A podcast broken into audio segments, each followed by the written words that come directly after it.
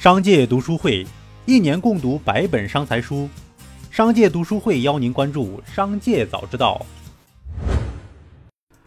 首先来看宏观市场，国家卫健委指出，近三十天，我国累计新增本土确诊病例九十八例，是此前三十天的七点五倍。多数病例来自聚集性疫情，疫情传播呈现出从物到人和从人到人并存的特征。近期，进口冷链食品核酸阳性检出率明显增高，涉及省份增多，涉及产品范围从海产品到禽肉类产品，进口物资被病毒污染的范围从冷链食品扩展到集装箱。昨日。胡润百富发布了二零二零年中国五百强民营企业，上榜门槛为二百三十亿元，比去年提高九十亿元。腾讯的市值比去年涨了两万亿，以四点九八万亿元首次成为中国最具价值的民营企业。阿里巴巴以四点七八万亿元排名第二，美团价值增长至去年的三倍，超过中国平安和蚂蚁集团，以一点六三万亿进入前三。可见。如今的 TAM 时代完全替代了十年前的 BAT，美团市值现在是五个百度。关注产业发展动态。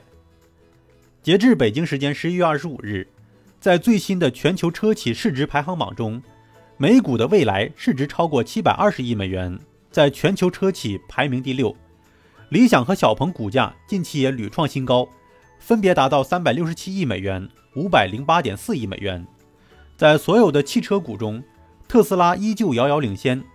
截至十一月二十五日，特斯拉股价再创新高，盘中每股最高达五百五十九点九九美元，市值突破五千二百亿美元，相当于十四个福特汽车、八个通用汽车。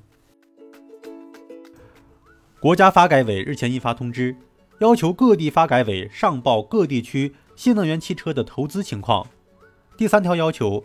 各地提供本地区纯电动汽车项目规划和招商引资情况，其中明确要求各地详细报告恒大、宝能等企业2017年以来在当地投资以及拟投资建设的新能源汽车整车和零部件项目，包含土地占用、建设内容、项目进展、完成投资等情况。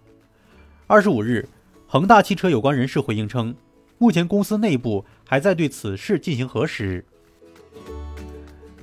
最近有很多网友吐槽共享充电宝涨价，表示现在充一小时要四到六块钱，以前一小时才一到两块钱。接电客服对此表示，最近是有部分柜机价格轻微提升，是不同区域的门店根据市场情况做出的调整收费，不是平台统一提价。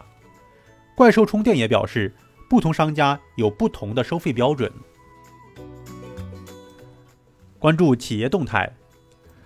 十一月二十五日，中国国药集团副总经理表示，中国国药集团已经向国家药监局提交了新冠疫苗上市申请。这条消息让国药控股盘中直线拉升，A 股国药股份一度大涨近百分之九。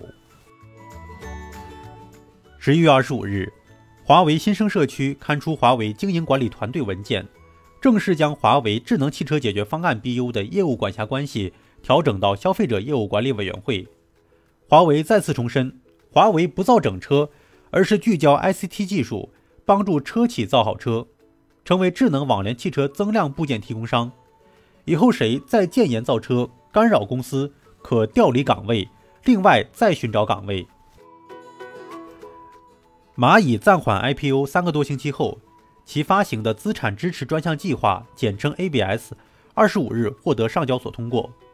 旗下两家网络小贷公司各一百亿元的额度 ABS 发行，另已受理三笔总计二百六十亿元的 ABS 发行申请。ABS 出表是蚂蚁做大贷款规模的重要手段之一。蚂蚁集团所促成的二点一五万亿元贷款中，属于表内贷款占比只有百分之二，其余的百分之九十八都由合作金融机构发放或者 ABS 证券化。不过，备受争议的网络小贷无限杠杆即将终结，ABS 出表亦将受限。根据央行银保监会十一月发布的小贷新规，网络小贷通过标准化融资，余额不得超过其净资产的四倍。二十五日，力帆实业集团及其十家全资子公司第二次债权人会议在全国企业破产重整案件信息网召开。会上，各公司债权人分别分组表决通过了力帆股份及其十家全资子公司重整计划草案。二十四日晚间，芯片概念股大豪科技宣布筹划重大资产重组，揽入红星股份，也就是红星二锅头百分之百股权。一旦重组成功，大豪科技将变身成为白酒加食品饮料的消费股，将和同处北京、坐拥白酒加猪肉的顺鑫农业同台竞技。大豪科技停牌前一天，萎靡两个多月的股价突然涨停，这也引起重大资产重组的消息。是否提前泄露的疑问。小米集团清河大学副校长王梅在某论坛上表示，小米认为未来得屌丝者得天下，得年轻人得天下。对此，小米回应称，王梅本人对其不谨慎的错误言论给米粉用户带来的伤害深表遗憾，主动请辞对此负责。集团已批准王梅的请辞，并且表示。将继续加强内部管理。王梅表示，相关言论仅仅是个人在相关行业闭门交流活动中的表达错误，完全不代表公司观点和立场。希望大家不要对小米产生误解。如涵控股宣布，收到初步非约束性私有化提案，提议以每股零点六八美元价格将公司私有化。把目光转向海外。英国议会二十四日提出一项新法案，如果英国电信公司违反禁令，使用中国华为公司制造的设备，将被处以营业额百分之十或每天十万英镑罚款。英国议会将这一决定写入法律，未来将根据此法律管理其所谓的高风险供应商，并对违反规定的电信公司进行严厉惩罚。印度再次宣布禁用四十三款中国 App。对此，外交部表示严重关切。赵立坚表示，今年六月以来，印方连续四次以所谓的维护国家安全为借口，对拥有中国背景的手机应用程序采取禁用措施。